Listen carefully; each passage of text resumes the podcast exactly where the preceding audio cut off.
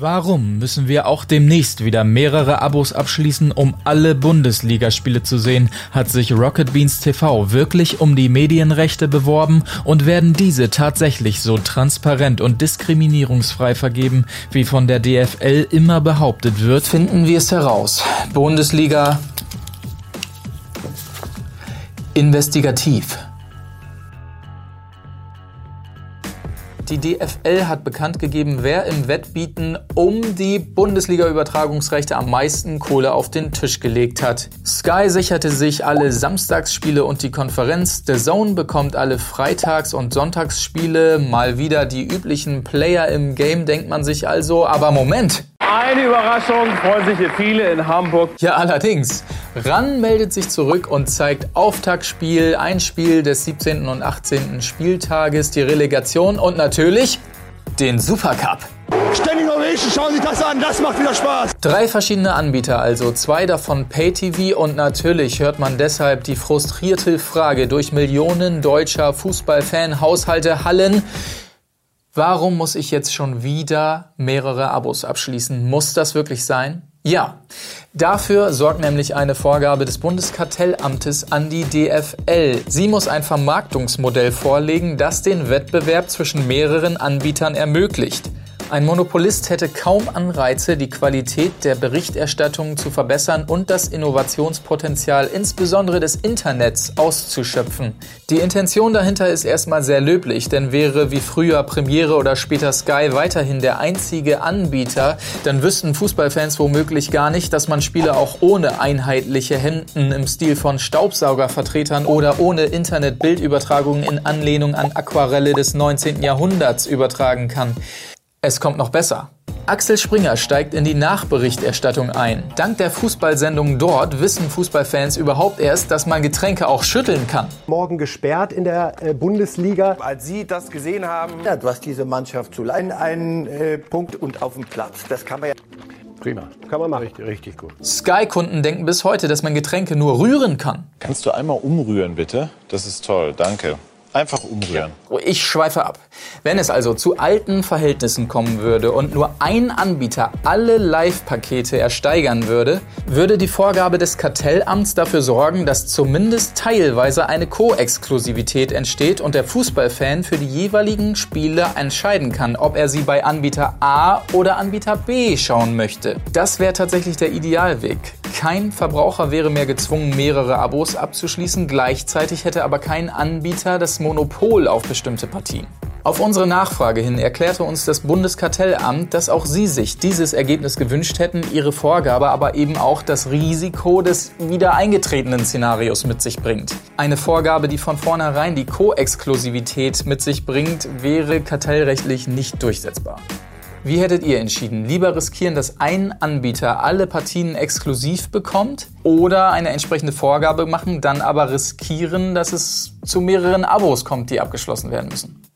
Schwierige Entscheidung. Aber warum sehen wir eigentlich seit Jahren die gleichen Anbieter in der Bundesliga-Übertragung und wie läuft es eigentlich ab? Im Rahmen einer transparenten und diskriminierungsfreien Vergabe. Angenommen, ein junges, verrücktes Unternehmen hätte einen Traum eine Berichterstattung mit Moderatoren, die anziehen dürfen, was sie wollen. Eine Übertragung ohne Pixelbrei und ohne den armen Kameramann, der nichts anderes tun muss, Spieltag für Spieltag, 90 Minuten lang, als stetig und immer zu Uli Hoeneß und Karl-Heinz Rummenigge auf der Tribüne zu filmen.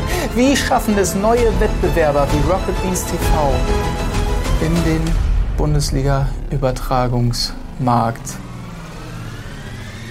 Schauen wir uns das mal an. Am 10.02. kündigt die DFL an, dass die Registrierungsphase beginnt. Jedes Unternehmen, das Interesse hat, kann mitmachen. Das nenne ich mal diskriminierungsfrei. Alles, was man bei der Registrierung tun muss, ist die üblichen Angaben zu machen, Auszug aus dem Handelsregister beifügen und wow, 2500 Euro zahlen. Nur für die Registrierung. Na gut, immerhin erfährt man dafür genau, wie es weitergeht und welche Voraussetzungen man erfüllen muss, um mitzumachen und was sind schon 2500 Euro, wenn man um Pakete im Wert von mehreren hundert Millionen Euro mitbieten will, oder?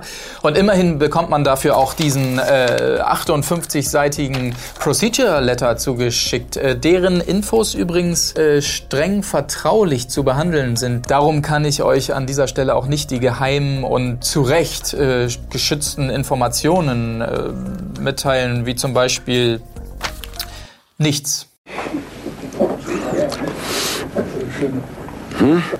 Nichts in diesen 58 Seiten ist so schützenswert, dass es die DFL nicht auch direkt zum Download auf ihre Seite hätte packen können. Alle Informationen hier drin sind völlig allgemein. Regelungen, Zulassung zur Ausschreibung, Auktionsverfahren, Vergabeentscheidungen. Wer also als Wettbewerber gehofft hat, in diesem für 2500 Euro gekauften Procedure Letter zu erfahren, ob es sich lohnt, sich zu bewerben oder ob man von vornherein chancenlos ist, der wird leider enttäuscht. Völlig schwammig heißt es in den Zulassungskriterien, dass die Unternehmen ihre Eignung darlegen müssen, indem sie Auskünfte geben, wie sie das Ganze redaktionell umsetzen wollen, welche Reichweite sie erzielen können oder wie sie ihre Bonität sicherstellen können. In welchem Rahmen aber, also wie groß so eine Redaktion sein soll oder wie hoch das Eigenkapital oder entsprechende Bürgschaften oder sonstiges, konkrete Zahlen, keine Ahnung.